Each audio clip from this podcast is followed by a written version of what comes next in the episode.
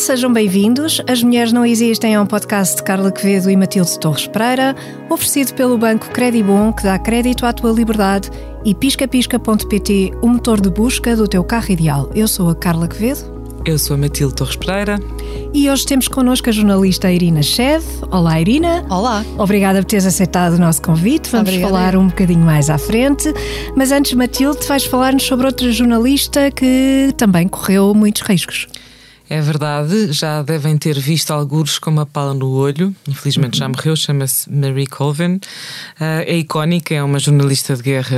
Uh, enfim, arrisco de ser uma heroína.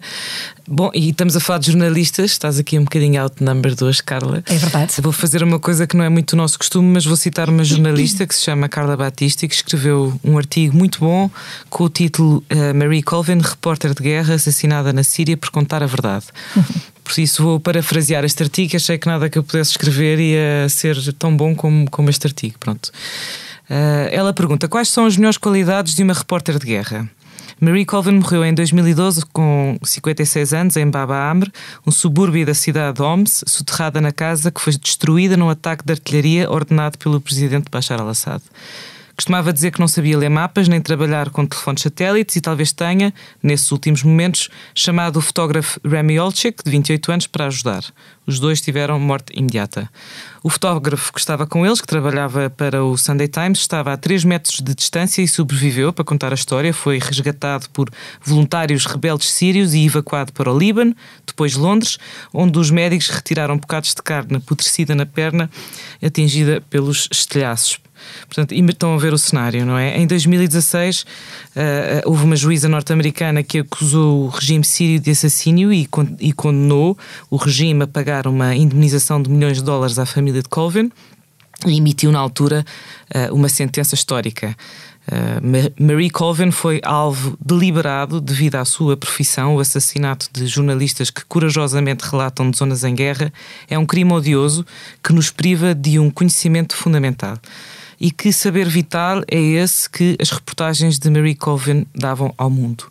No último trabalho, enviado para o Sunday Times e para o Channel 4 News, poucas horas antes de morrer, mostrou as imagens de um edifício que servia de refúgio improvisado a mais de 300 refugiados, a maioria mulheres e crianças, que tinham ficado sem teto depois de duas semanas de bombardeamentos. Chamou-lhe ironicamente a Cave das Viúvas, numa alusão às declarações de Assad, onde este dizia que a cidade se tinha transformado num covil de terroristas.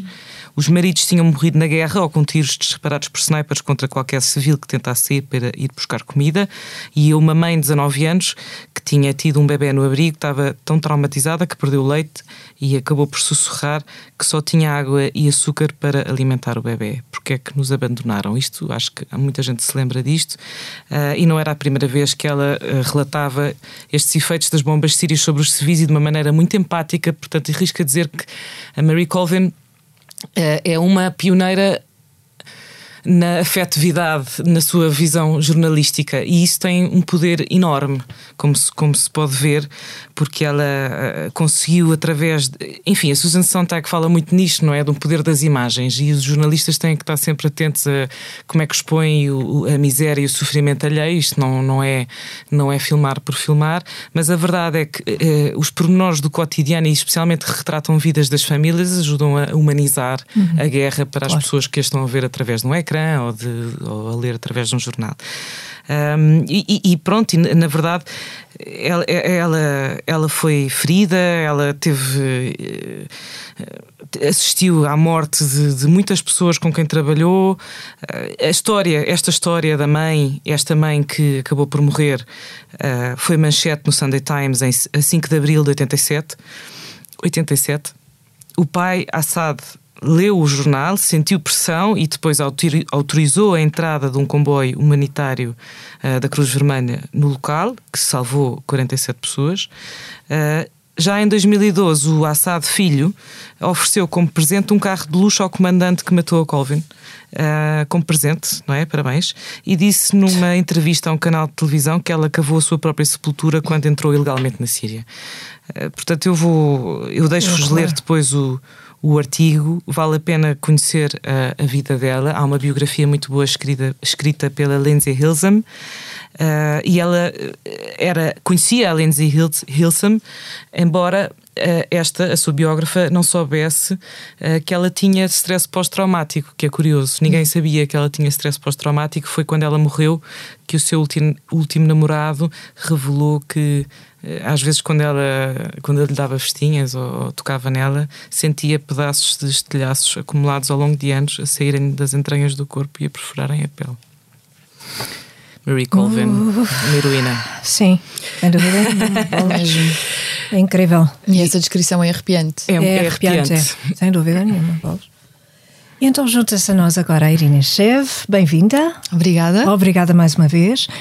A nossa convidada desta semana é bastante bem conhecida dos espectadores da SIC. Uh, nasceu na Ucrânia há 31 anos, certo? Exatamente certo? E vive em Portugal, salvo erro, desde os 10 anos. Exatamente. Uhum. É licenciada em Comunicação Social pela Universidade Católica Portuguesa. Certo. É jornalista multimédia na SIC Notícias e colabora no Expresso. E vemos-la como moderadora dos, do programa Invasões Bárbaras na SIC Notícias. E mais frequentemente este ano por pertencer à primeira vaga de jornalistas a cobrir a guerra na Ucrânia Vimos-la a falar ucraniano e a traduzir diretamente para o português, algo único na, na televisão portuguesa. Muitos parabéns. Obrigada. Uh, antes de falarmos do presente, vamos falar um bocadinho do passado, uh, se não te importas. Onde é que nasceste na Ucrânia e que memórias guardas uh, do país, dos 10 anos que passaste no país? É curioso porque a verdade é que dos dos 0 aos 10 eu parece que tive uma vida e a partir dos 10 até agora é uma vida completamente diferente, porque as realidades são de facto muito diferentes. Eu não vim propriamente de uma família muito abastada, os meus pais vieram para Portugal precisamente pelas dificuldades económicas que enfrentavam na Ucrânia. E o objetivo, tal como da maior parte dos imigrantes do final dos anos 90, era emigrar para depois voltar, para depois regressar e construir eh, a casa, o negócio e o resto da vida na Ucrânia.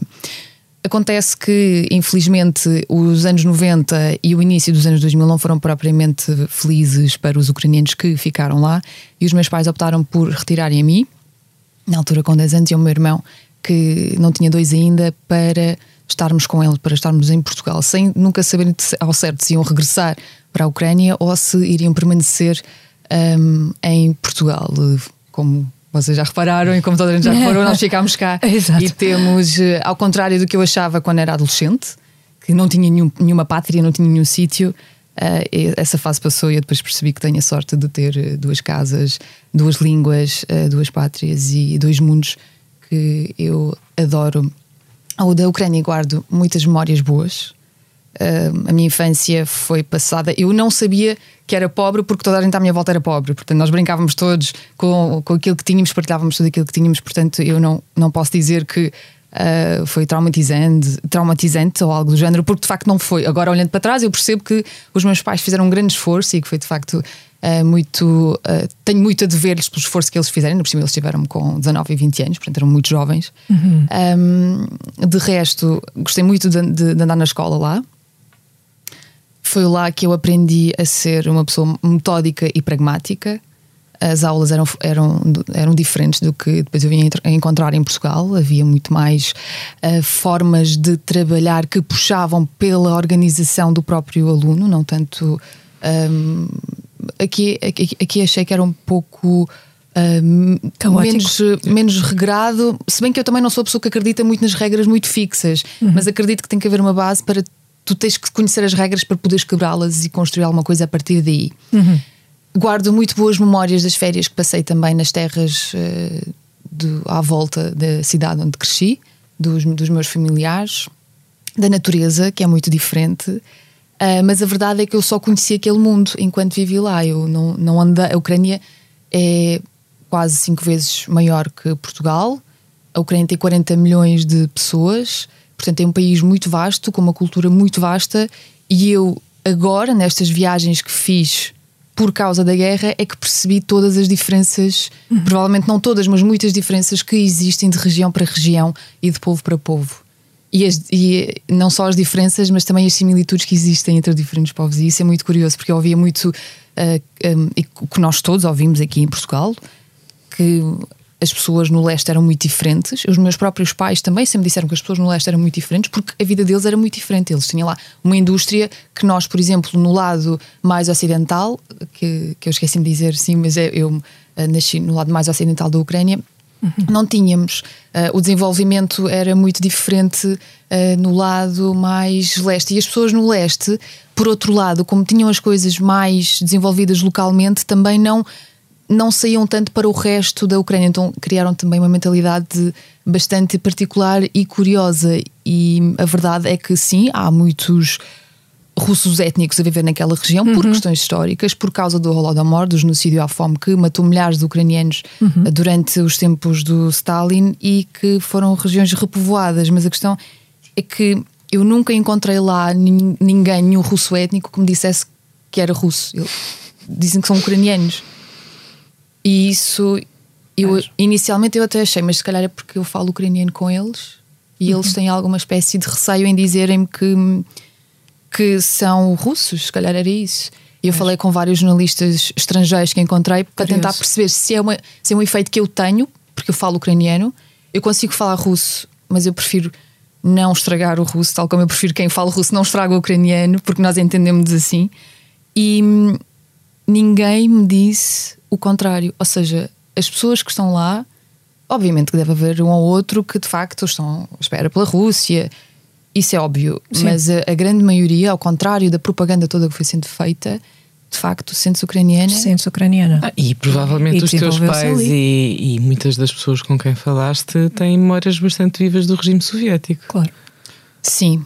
Pois. E não são memórias boas. O meu avô. Pois, evidente. O uhum. meu avô, por exemplo, um, quando estava na faculdade, ele tirou, tirou física, foi apanhado por um colega dele a ler um livro de história da Ucrânia e quase que foi parar à Sibéria. Só não mandaram porque gostavam mesmo dele, então cortaram-lhe foi as pernas para o desenvolvimento da profissão dele e mandaram-no para uma escola no fim do mundo para ele ser uh, diretor lá. E foi assim que ele conheceu a minha avó e foi assim que eu vim cá parar, portanto, nem tudo é mau. Mas sim, há muitas histórias e sim, tive também familiares que foram parar eh, aos gulags e também as fases da do Holodomor também fala-se bastante, de Chernobyl fala-se muito uh, e nota-se muito também o medo de algumas gerações. Por exemplo, a minha avó, eu, eu, fui, eu estive na Revolução de Maidan, fui lá parar sem querer, eu comprei viagem no, no verão e fui para lá em janeiro e a Revolução de Maidan estava a acontecer, eu estive lá três dias e a minha avó esteve em pânico o tempo todo e não queria que eu falasse, porque ela sabia depois que eu dei entrevistas à TSF, se não me engano, na altura eu estava ainda a estudar uhum. e ela estava constantemente em pânico a pedir-me por favor não fales, por favor não dês o teu nome, por favor claro. não te ponhas em perigo. Exato. E isso sim são, é o resultado uhum. daqueles anos todos claro. de, de perseguição. Sim. Tenho uma curiosidade. Então. Porquê a escolha, porquê que a tua família escolheu Portugal? Eu fiz essa pergunta aos meus pais e a resposta vai ser só banal, na verdade. Porque na altura que eles saíram da Ucrânia só havia a possibilidade de se ir para Espanha, Itália ou Portugal. Uhum. E os meus pais decidiram ir uh, para Portugal por causa do oceano. Claro, ah, e, claro, e porque é longe da Rússia bem. também. E porque é muito longe. a ver até onde é, é que eu posso ir para ser o mais até longe possível. O mais longe possível. O mais longe possível. Eu sou muito sensível a esse argumento. Se apanho um barco. Exatamente, sim. Uh, e como é, que, como é que foi a primeira recepção, se é que, se é que te lembras dos teus colegas na escola? Uhum. Como é que te receberam? Super bem. Super bem. Sim, eu fui é muito foi? bem recebida. Uh, no início. Porque isto foi em 2001 2001, ou 2000. Foi em 2001. Pois. Eu cheguei, passado uma semana foi o 11 de setembro.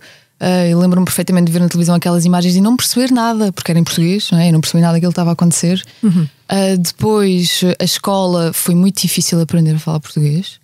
É, é, uma língua difícil, mas eu acho que tive a sorte ainda de vir com uma idade que me permitiu aprender claro. de uma forma mais uhum. fácil.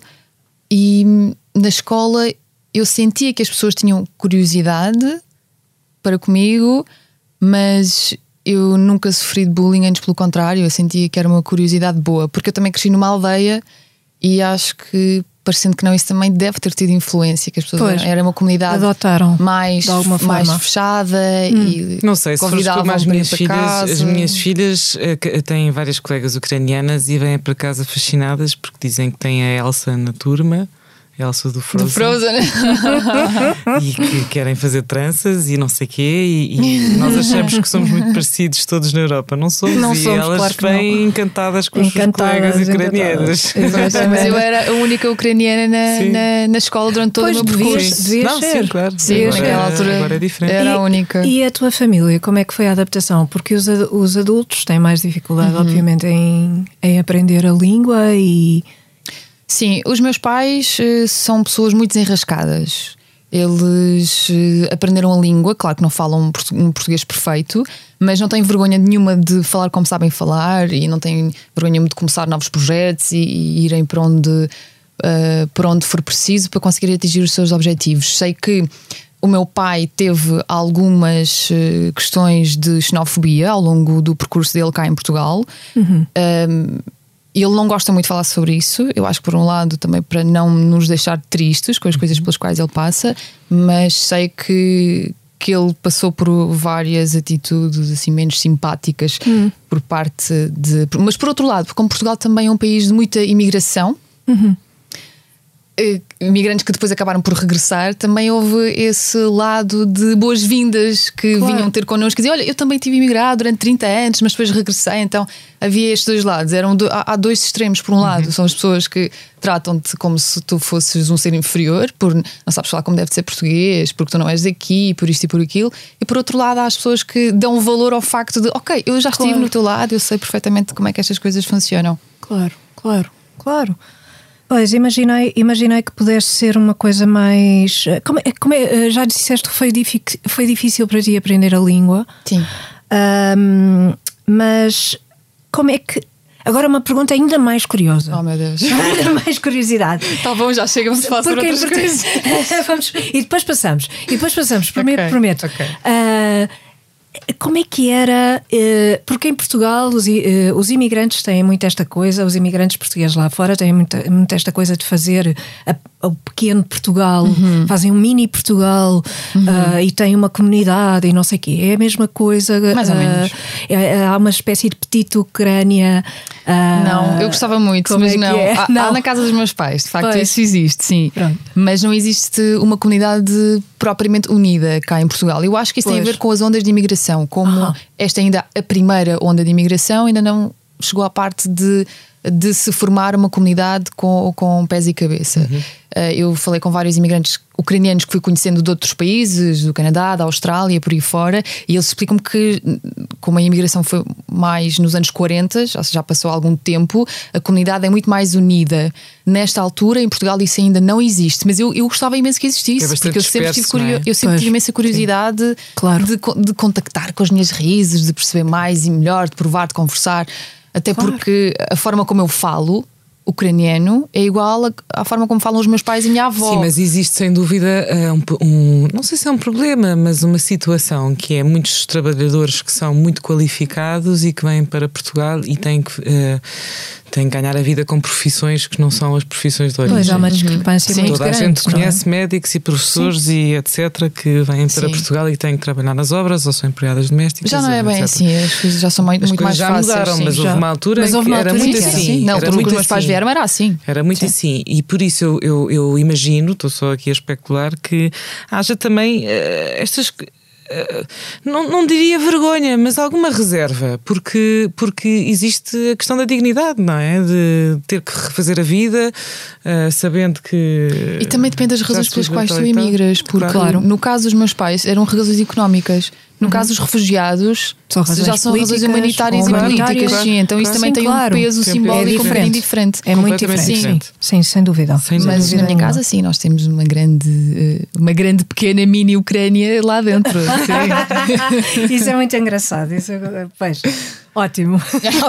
sim. Está Os satisfeita meus a minha amigos adoram, as minhas Está amigas adoram Não tens mais perguntas pessoais? Perguntas pessoais, Não vamos, vamos deixar, vamos falar sobre coisas sérias.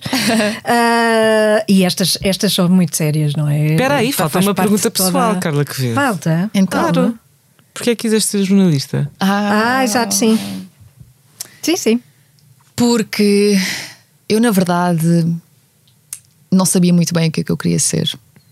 Eu achava que queria ser bióloga quando acabei, quando acabei o 12 ano, porque os meus pais não me deixaram tirar um gap year, que eu acho que quando tu não estás preparado para avançar, devias mesmo tirar. E nesse, nesse primeiro ano que eu fui para a Faculdade de Biologia, eu fui muito infeliz porque eu não gostava nada daquilo que estava a fazer.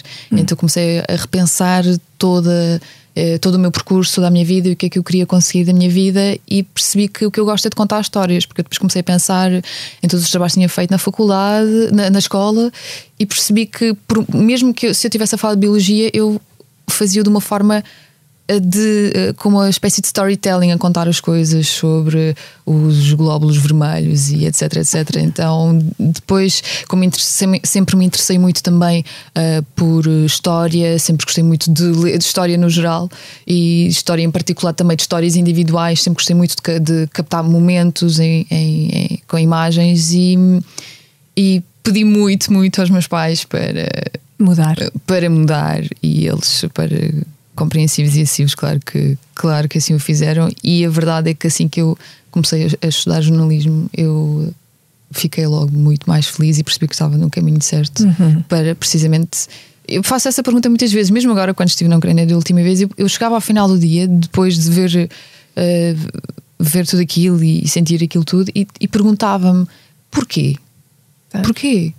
Uhum. Porquê que estás a fazer isto? E eu ainda não consigo responder. Uh, ok, é por isto. Não tenho essa resposta, mas é uma vontade de, de gritar quase da melhor forma que tu consegues daquilo que, que está a acontecer, daquilo que se passa. E tendo essa arma, tendo esse poder, faz-me ficar mais tranquila na minha participação neste conflito em específico. Claro, sim, porque isto mas é específico. há uma questão muito pessoal também à mistura. Certo. Mas a verdade é que Há muita gente que diz que o jornalismo morreu e não sei o quê, não, não, eu acho isso a conversa uma conversa reacionária e infeliz. Concordo. Uh, só quem não conhece jornalistas é que pode dizer uma coisa dessas. E, e mas facto, o jornalismo não está propriamente na melhor fase. Não está, são coisas diferentes. nunca esteve, porque não é uma coisa assim. As pessoas não gostam de ouvir aquilo que lhes é desagradável. Por isso, eu não sei porque é que tu decidiste ser jornalista, mas parece-me que existe várias características e qualidades necessárias para ser um bom jornalista: sentido de missão e uma certa sensibilidade à injustiça. Pois. e aí não interessa nada ser muito cínico, não é? Interessa, como a Mary Colvin, interessa uhum. ter empatia. Uhum. Pronto, mas uh, vamos falar sobre coisas importantes. muito bem. Então, um, já, já falaste sobre o teu regresso agora à Ucrânia. Um, o que é que, como é que, como é que e já disseste também, já, já falaste um pouco sobre isso, mas uh, o, que eu, o que eu gostava agora de, de falar contigo é mais sobre outro, outro fenómeno que observei. Uh, eu vi que muitas mulheres combatiam ao lado dos homens neste conflito. Uh, muitas, muitas mulheres ucranianas, parece-me a mim, sem preparação para combate não sei se é verdade ou não, não sei. E tal gostaria de ouvir. E, e, tal como os homens, assim. Pois, eh, eu gostava de te ouvir um bocadinho sobre isto. O que é que. Eh, quer dizer, eu senti admiração quando vi, não posso negar, quando vi mulheres a lutar ao lado dos homens pela pátria. Acho, acho uma coisa absolutamente extraordinária. De repente houve uma igualdade, porque há, porque há um último reduto que é a guerra, e a guerra é, sempre foi feita pelos homens e, portanto, é, há ali um último reduto em que as mulheres não, não participam, são apenas vítimas. E aqui vimos-las nos dois lados. Vimos-las como vítimas, e já vamos falar disso mais daqui a um bocadinho, e vimos-las como combatentes. isso, como é que. Isto é comum? Uh, é, um, é algo que é, que é específico uh, de, de, do, da Ucrânia, dos ucranianos uh, porque já tiveram outros, uh, porque já houve ah, um passado muito difícil. Uhum. como, é que, como é que é isto? Porque se acontecesse a mesma coisa em Portugal, eu não, não tenho a certeza. Há muita gente que me diz isso. Se fosse não em Portugal, sei. não seria bem assim. Mas eu acho que quando não as circunstâncias obrigam, pois. as pessoas acabam por arranjar forças e acabam por criar uma defesa psicológica, um sentido de missão em circunstâncias mais difíceis para conseguirem defender. Não é, não é só questão de defender a tua terra, é defender a tua família, é defender aquilo, o teu pedaço. Pois. E na Ucrânia, esta questão das, das mulheres nas Forças Armadas é bastante complexa porque quando a União Soviética terminou, em 91, quando colapsou, as Forças Armadas da Ucrânia tinham imensa potência. Dos anos 90 até aos inícios dos 2000, foi, foi, as Forças Armadas foram completamente desfeitas. A Ucrânia tinha armas nucleares, deixou de ter, um, uma série de equipamento militar também deixou de, de existir, deixou, o país deixou também de investir na defesa, e isso fez com que as Forças Armadas praticamente fossem uma piada na Ucrânia. Na altura, eu acho que é no início dos anos 2000, a credibilidade rondava os 30% das Forças Armadas. Hoje em dia, eu penso que ultrapassa os 90% de credibilidade das Forças Armadas. E isso só foi conseguido depois de 2014. Ou seja, em 2014, pois. a Rússia anexa uhum. a Crimeia. Exato. Uhum. Não houve qualquer tipo de resistência por parte das Forças Armadas da Ucrânia porque praticamente não, não existiam. Uhum. Começa o conflito no Donbass. Uhum. A Ucrânia não tem nada com, como se defender. A partir daí, sim, começa outra vez o investimento, começam a entrar, um, começam a entrar o armamento e aí as pessoas também começam a perceber que, ok, nós temos que ter pessoas, temos que ter pessoas boas e qualificadas. Uhum. Em 2014, até 2014, aliás, as mulheres não podiam ocupar uma série de cargos dentro das Forças Armadas, só podiam ocupar uh, cargos relacionados com medicina, com cozinha, uh, secretárias. secretárias, coisas mais civis. Depois de 2014 começaram a existir reformas dentro das Forças Armadas para permitir o acesso às mulheres. E em 2018 até houve uma lei para banir qualquer espécie de, de bloqueio para as mulheres nas Forças Armadas. Claro que isto, as leis podem existir, mas depois não forem aplicadas. É evidente, claro. Não, não, não resulta em nada. E só em 2022 é que se viu realmente a aplicação dessas leis em termos práticos, porque apesar das mulheres já poderem ser generais e isso tudo, foi precisamente. Nós só temos três mulheres generais, uma em 2018, 2020 e 2022, se não me engano. É pouquíssimo. Eu não sei três como é que é em Portugal, generais, mas devem ter mais três é pouquíssimo. Devem ter mais três que em Portugal, também acho. Pois também não vos sei dizer concretamente, mas pois. a questão é que. mas a Ucrânia. Não tenho a certeza, mas, mas Portugal não é propriamente um país. general em Portugal, mas, uh, posso, mas também não fui ver. Portanto, Sim, temos de fazer fact-checking. Eu mas... também por acaso poderia ter visto se uh, nós não sei, mas não, é, não, ou não. Agora? Sim, mas surgiu esta questão agora. Sim, sim. Nós estávamos aqui a tentar fazer um Irina, estudo comparativo. Não estás a trabalhar, estás convidada. Estás convidada, Irina. deixa estar. Deixa estar. Mas Porque, sim, mulheres sim, das mulheres, Forças Armadas, sim, mulheres, cada vez com mais poder. Forças Armadas, cada vez com mais poder. Obviamente há uma necessidade, mas há também uh, o caso extraordinário da população, a própria população, sentir esta necessidade de se defender independentemente de serem homens, serem mulheres, não, não, tem, não uhum. tem importância. Uhum. E portanto, eu de um lado, uh, neste, nesta guerra, vejo por um lado soldados russos, na sua maioria impreparados. Uh, vi uh, hoje ainda no público, e, e, esta gravação não, não corresponde ao, ao dia em que ao hoje, este hoje é relativo. Uh, mas, mas li uma notícia no público em que, em que dava um número de 100 mil soldados russos uhum. uh, mortos nesta, nesta guerra, uhum. ou, perto, ou estará perto disso, uh, com recrutamento de delinquentes para a frente de guerra, portanto, os Sim. soldados é, é, são, enfim. Uh, um bocado de carne para canhão. É exatamente isso. É isso. Uh, por outro lado, a população ucraniana. Uh, em Israel, os homens e as mulheres cumprem o, o serviço militar uhum. igualmente. Uh, mas não é assim na Ucrânia, certo? Não, não, não, não de todo. São, as mulheres voluntariam-se mesmo, é não, não, é, não é obrigatório, sim. sim. Uh, nós em 2014 tínhamos 31 mulheres, 31 mil mulheres nas Forças Armadas, agora temos 50 mil. Mas isto uh, há números diferentes porque tem a ver se, se ocupam cargos civis ou não, mas no total são 50 mil e 5 mil das quais estão literalmente na linha da frente. Aliás, uhum. eu, eu sigo nas redes sociais casos de mulheres que têm histórias impressionantes, coisas como uma rapariga que trabalhava em joalharia assim uma Barbie autêntica que no dia 24 de fevereiro alista-se agora é sniper das melhores que a Ucrânia tem. Fantástico. E ela é, é única no meio Fantástico. de 400 homens. E ela, e ela lá está, usa muitas redes sociais porque.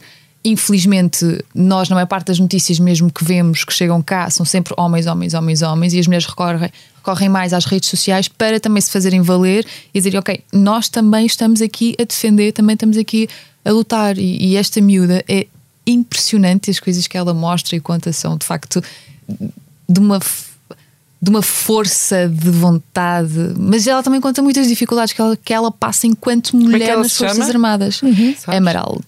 Emerald. Emerald. É a Joana Dark. É, o- é o nome de, de guerra De dela, é a guerra. Joana Dark. sim. É muito sugestivo. A Joana Dark ucraniana.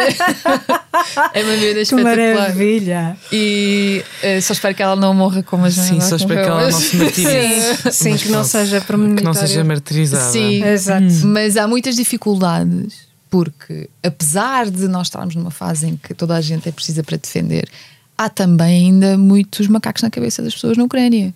e não é agora, não, não foi de repente que agora a Ucrânia acordou e é feminista e há igualdade de direitos em todo lado e os estereótipos acabaram. As coisas não são Pois, assim. obviamente. Então ela, ela conta coisas como, mesmo, por exemplo, a questão do, do uniforme, do equipamento, não existe na versão feminina. Pois. Dão-lhes eh, o uniforme masculino e elas é que depois têm que adaptar, Adaptar.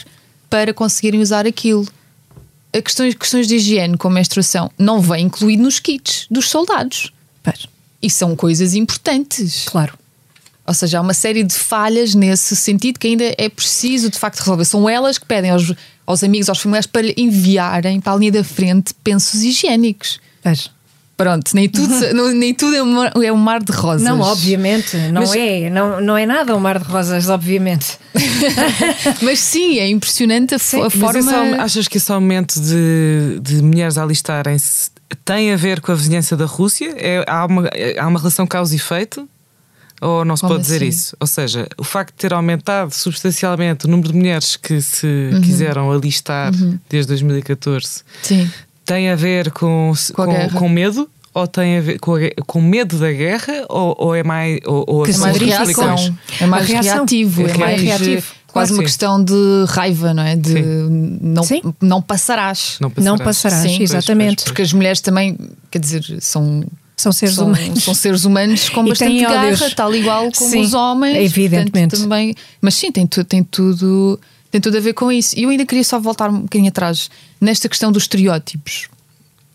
Durante a época soviética desenvolveu-se muito uh, a ideia, alimentou-se muito a ideia, porque a Ucrânia antes da União Soviética não era, não, era, não tinha tanto estes estereótipos, muito homem para aqui e mulher para aqui. E durante o, uh, as décadas da União Soviética, as mulheres apareciam sempre como seres eh, meigos, intocáveis, Fadas. eh, fadas, Do fadas lar. do lar, fadas da, do palco para entretenimento e etc. Exatamente. E os homens são os defensores, são... e isso Bibelôs. foi alimentado durante todas estas décadas. Portanto, também não é de um momento para o outro Como é que isso desaparece. Claro. Até porque a Rússia continua a alimentar este tipo de estereótipos. Os valores tradicionais, como nós já ouvimos mil vezes os discursos do Putin, são todos sobre isso, os valores tradicionais. O homem casa-se com a mulher, a mulher fica a tomar conta da casa, o homem vai ganhar dinheiro, vai defender a pátria, o que é que seja. E agora, na Ucrânia, como tem-se tanta aversão a tudo o que vem dali, isso ajuda Obrigada, a quebrar. Putin, porque estás a Exato, ajudar a causa está a ajudar a quebrar estereótipos nesse sentido. Nunca se imaginou tal coisa. De facto, o Putin é um ser muito medíocre. Pronto, vamos ver se, Sim. se a Emerald lhe consegue dar um tiro na cabeça. Ai, que horror! Ai, não que dizer isto. horror! Não, mas a sério, a sério, certamente. certamente As mulheres também têm estes pensamentos, Pois, não tem, são só os pois homens. é, as mulheres também são violentas. Ah, mas são violentas, Vamos já são bastante. Vamos E há uma, há uma história imensa sobre, sobre Não, mulheres eu não também quero violentas. que o Putin morra, só quero que ele desapareça. Puf! É, é, sim, mas é, são um bocado sinónimos, não é? eu vou-me abster. Exato. Abstenção. Abstenção. Tu podes te Bom, abster, mas eu não preciso. é, exatamente. Eu também não. Eu, para mim, Sortudas. eu, para mim, enfim. Olha, eh, eu entretanto vi uma notícia e gostaria de, de trocar algumas impressões contigo sobre ela.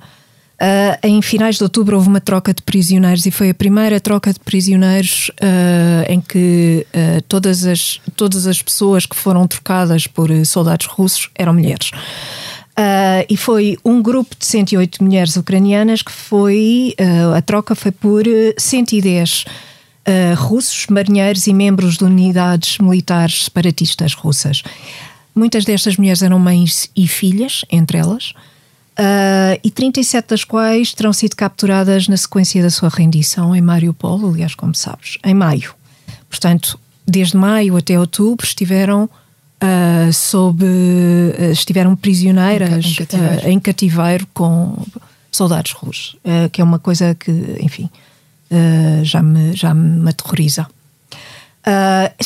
mas houve duas mulheres ucranianas que decidiram ficar na Rússia Sabemos alguma coisa entre estas, eh, destas duas mulheres? Quer dizer, eram casadas com russos ou será a síndrome de Estocolmo também existe, não é?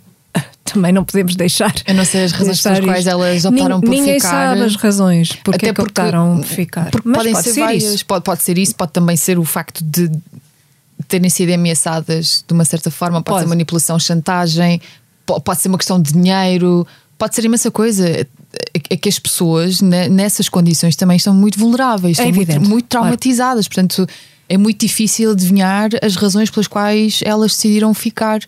Porque pode ter sido uma decisão consciente, como pode não. não ter sido uma decisão consciente. Pois, exatamente. Sim, sim, sim. Não, sim. e as questões de sobrevivência sobrepõem-se às questões políticas. Claro. É? Claro. Tu, para sobreviver eh, sobretudo nestas circunstâncias. Eu acho que só Obviamente. quando só estás mesmo, mesmo, quando é mesmo contigo. na situação, não, não é? Nós podemos dizer eh, eu, faria isto, eu faria aquilo, e depois na própria situação claro. nós não fazemos nós não ideia sabemos. de como reagiríamos. Mas repara uma coisa: havia 108 mulheres, mais uma vez, 108 mulheres que são civis, uh, que foram trocadas por, por marinheiros e, e membros de, de, unidades militares. Uhum. Portanto, há aqui uma discrepância sempre uhum. muito grande uh, que, que, torna realmente o povo ucraniano admirável nesta situação. Admirável. Eu estou. Uh, acho, acho extraordinário. Não, não, a, a, principal, uma das principais diferenças entre a mentalidade ucraniana e a mentalidade russa é a questão do individualismo que uhum. existe na Ucrânia. Uhum. Nós, eu, enquanto Irina, enquanto ser humano, Uhum. E na Rússia é mais o, o coletivo. nós, o coletivo, exatamente. Que esmaga o indivíduo. Que esmaga o indivíduo. Esmaga. Só que a Rússia, apesar de tudo, também tem uma, tem uma herança soviética. E não é só soviética, que, imperial. Que, imperial. Exatamente. Imperialista. imperialista. Sim, sim. E, e quando nós falamos na Rússia, é como estar a falar dos americanos. Quer dizer, a Rússia são, é, é um país gigantesco, só, são 140 milhões. Exato. E, e, um russo da Sibéria ou do Yakutsk que não é igual a um russo de Moscou, nem de São Petersburgo, nem de Tver. São os Yakutsk que são, que são empurrados para a linha da frente. E, e são de mongóis. Exatamente. E são mongolizados. Porque se fossem moscovitas se fossem 100 mil moscovitas, soldados russos, já tinha havido. Já tinha ouvido, exatamente. Qualquer coisa tinha acontecido. Já qualquer coisa tinha acontecido, não é? E, pois, e não esquecer. É essa questão também é importante. Nós vimos, não é? Agora com a mobilização, quantos deles é que fugiram? E não pois. esquecer que não há este. O, aquilo que nós temos cá em Portugal, em termos de livre-arbítrio, não acontece da mesma forma uh, na Rússia, no claro. sentido em que Quer dizer, quantos colegas jornalistas tiveram que sair da Rússia, quantas pessoas uhum. que defendem pensamento independente tiveram que sair da Rússia. Só estou aqui a equilibrar a balança porque é perigoso fazermos um discurso nós versus eles e vemos isso Mas no eles são inteiro. os primeiros a dizer isso. Os russos pois, com exatamente. quem eu falo, porque acontece, sim. por vontade própria. Sim. E eles não, dizem não, não, mesmo. eu, eu, eles eu dizem acredito mesmo. que sim. Mas... E eu até fico, fico eu por acaso tenho com um sentimento dúvidas. muito misto, que hum. é eu quase que tenho pena. Pois. É estranho, mas quer dizer. Mas o patriotismo é uma marca das grandes ditaduras, por isso também é para ter pena. É para ter pena, é para sentir compaixão. Não, não. Eu acho que não. sim. É um exercício difícil. É um exercício é, muito é, difícil, é, sim, mas é preciso depende, perceber que depende, o animal depende. humano está todo ligado. O animal humano é complexo, a gente é já muito sabe complexo. Disso. Sim. Bem, temos que ir às recomendações. Irina, temos de ir às recomendações. Ficávamos aqui a falar disto durante muito Fic tempo. Ficávamos, mas de qualquer maneira, eu penso que essa, essa separação entre uh, ah, os russos. Uh, os russos são uma coisa, o Putin é outra. Calma, também não. Uh, há todo um envolvimento de, de, todo, de toda a nação nesta, nesta guerra. Todo o envolvimento de toda a nação. Sim. Pronto, portanto, também não. Também acho que essa, essa distinção é artificial. Uh, e chamo só a atenção para isso. eu não estava a fazer essa distinção. Ah, eu não estava ah, então a distinguir mal, entre os russos e o Putin. Eu estava. Não estava a fazer essa distinção. Eu estava a apelar, qual embaixadoras de, das Nações Unidas. Sim, autoproclamada. A autoproclamada a uma compreensão macro deste conflito. Uma tentativa ah, não, de compreensão não, não. macro deste não, conflito. Não, não, não, não. Eu também não, também não concordo. Pronto, também não acho. Difícil. Vamos, não, também não acho que seja. Eu, nós, não, nós não podemos começar agora esta discussão porque eu sou muito o programa parcial. já acabou, Carla. Não sei se já eu percebeste. Sou completamente Vamos falar de poesia. Parcial. Vamos falar de poesia. Sou parcial. Então, muito obrigada, Irina. uh, obrigada. Mas tu tens uma recomendação que eu sei, portanto vamos incluí-la nas, nas nossas. Certo? Certo. É isso, então vamos incluí-la nas nossas recomendações. Vamos passar às recomendações, Matilde.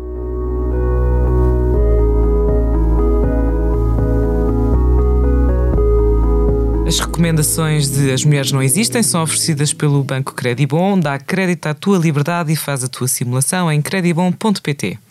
Então, Irina, qual é a tua recomendação? É o texto de uma paramédica ucraniana que está na linha da frente praticamente desde o início da invasão russa à Ucrânia em larga escala, que é a Use Your Name, é assim que é o nome dela no Instagram, que é a Tata Kepler.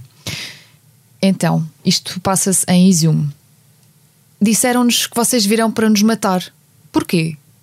Porque nós estivemos sob ocupação, porque não conseguimos sair, porque comemos o pão que nos davam. Venha cá, deixe-me abraçá-la, prometo que não vou disparar. Oh filha, como é que é possível? Mentiram-vos. E mentiram-lhes sobre muitas coisas. Eles viviam sem luz, sem comunicação e sem informação. Eles não sabiam sobre Bucha, sobre Azovstal, Mariupol e campos de filtração. Eles não ouviram nada sobre Olenivka, Irpin e Hostomel. Quando estás perto e eles suspiram, começam a falar. Cativeiro, tortura, trabalhar em troca de comida. Alguns eram terrorizados em caves. As casas vazias eram ocupadas por soldados e depois já só se podia falar sussurrando. Muitos nem sequer saíam de casa. Plantavam hortas e comiam apenas aquilo que a terra lhes dava. A um dos homens levaram o filho para o cativeiro. Ele não sabe onde ele está, como ele está, tudo o que me conseguiu dizer foi: tenho vergonha, tenho vergonha. Era possível sair para a Rússia ou para a fronteira com a Estónia por 500 dólares e não se sabia ao certo se iam deixar passar. Mas onde poderiam arranjar o dinheiro se lhes tiraram tudo? Os idosos não recebiam reformas, alguns chegaram a receber 10 mil rublos. No geral, todos eram mandados trabalhar para receber comida. As pessoas desapareciam de prédios inteiros. Fugir pela floresta, era perigoso por causa das minas, pela estrada, perigoso era por causa dos postos de controlo. No início havia medicamentos que sobraram das farmácias, depois chegaram os feitos na Rússia. A retórica era sempre a mesma. Kiev caiu, vocês são traidores para a Ucrânia, se as tropas ucranianas entrarem, vão matar-vos a todos. Os colaboradores dos russos faziam listas e entregavam famílias inteiras que tinham soldados nas forças armadas ucranianas. Traziam-lhes fotografias de prisioneiros torturados e diziam: Este é vosso meio ano de medo, depressão psicológica e humilhação. Aqui está a Vonália, depois de um AVC, sem um braço. Aqui está o filho dela, aos 40 anos, está na terceira fase de um cancro. Aqui estão os seus dois cães, pele e ossos. Aqui está o avô tólico, sem uma perna, numa cadeira de rodas, tem 75. Aqui está a mulher dele, também em cadeira de rodas. O meu filho tem 16, ele passou meio ano na cave e recusa-se a sair de lá, diz Irina por entre as lágrimas. As aldeias libertadas são como a primavera em Cave, terror penetrado pelo frio perplexidade e raiva. Precisamos todos de ajuda psicológica, rapidamente. Este é um relato desta paramédica que vai às aldeias recém-libertadas. Isto é de Izium, na região de Kharkiv, libertada em setembro. E é um relato na primeira pessoa que eu queria partilhar convosco. Por acaso é feito por uma mulher, mas lá está, poderia ter sido feito por um homem. Porque se calhar não com essa intensidade, com essa sensibilidade. Não, nunca saberemos. Muito bom. Muito obrigada, Irina. Matilde, vais recomendar-nos poesia? Sim, eu vou trouxe uma antologia de poesia da Judith Herzberg uh, chamada O que Resta do Dia. É um livro que eu já lá tenho na estante há um tempo uh, e achei que vinha a propósito. Foi editado pela Cavalo de Ferro em 2008 e traduzido do holandês pela Ana Maria Carvalho. A Judith uh, Herzberg tem, tem uma característica singular: é que ela sobreviveu ao, ao Holocausto, ainda viva. Uh, viu os seus pais a serem levados para Bergen-Belsen durante a Segunda Guerra Mundial, mas neste campo a sua uh, poesia é muito neutra. Ela não é muito subtil. Ela nunca. O facto. O Holocausto não foi protagonista na vida dela, digamos assim. E acho isso admirável. Ou seja, sobreviveu aos maiores horrores, mas, mas tem uma, uma vitalidade admirável. Uhum. Há, há, um poema muito forte em que ela fala do dia em que se reencontrou com a mãe depois da guerra. Só encontrei em inglês com pena, chama-se Reunion. Acaba com esta frase: I didn't know how to look at her with my difficult eyes.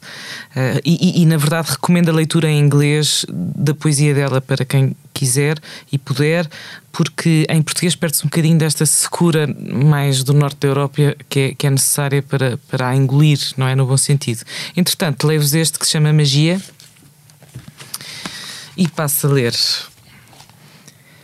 Antes da guerra era diferente. Estojos de lápis carrandaches bem afiados, com todas as cores do arco-íris, mas quando se abriam tudo ficava diferente, porque antes da guerra vinha deles a guerra. Vejam que boazinhas as crianças, vejam que boazinhas éramos. Fechávamos a nossa mãe na cave, rebentávamos sapos com uma palha, e quando abríamos os estojos, saltavam foguetes em paraquedas, derrubados depois a tiro, riscando o céu na sua queda. Portanto, a culpa era nossa só nossa, como ela dizia sempre. Carla, trazes uma entrevista? Sim. Já, uh... Pois já percebi que agora, quando estou contigo, tenho que começar a ter cuidado com a língua, seja aqui no estúdio, seja fora do estúdio, porque você. Você, você é aproveita tudo. Você, é você aproveita. Olha, é uma entrevista uh, que é capaz de ter a tua idade, ou, ou se calhar uh, é um pouco mais, mais velha do que tu. Uh, eu revia na sequência de uma conversa que tivemos e em que falámos sobre confiança, discernimento, entre muitas outras coisas, não podemos contar aqui. e eu lembrei-me de uma muito jovem, Martha Nussbaum, que é uma, uma filósofa americana que gosto particularmente. Uh, Lembro-me dela a falar sobre a fragilidade da bondade com o entrevistador uh, Bill Moyers. Uh, vocês podem ver uh, a Martha Nussbaum, muito jovenzinha, ela agora tem quase 80 anos. muito jovenzinha, enfim, ela parecia mais jovenzinha do que a idade que tinha, na verdade. E podia passar por uma das, por uma das alunas dela. podem vê-la no YouTube se escreverem Martha Nussbaum, The Fragility of Goodness. Chegam lá, chegam rapidamente ao, ao YouTube, ao vídeo. Uh, e é muito engraçado e muito interessante vê-la a falar sobre, sobretudo, sobre Écuba, que é uma, uma tragédia de Eurípides. E, e, e ela dá uh, como exemplo uh, de bom, desta fragilidade da bondade Écuba, a rainha Écuba, que na peça de Eurípides deixa o filho com um amigo que promete protegê-lo, mas que em vez disso o amigo mata a criança e atira o seu corpo ao mar. Portanto, isto é uma, logo uma visão terrível. Quando Época chega para ir buscar a criança, vê o corpo do rapaz na areia e tudo nela colapsa, não é? E colapsa porque confiou a vida do seu filho em quem cria, afinal, apenas a sua fortuna e faz tudo para a obter.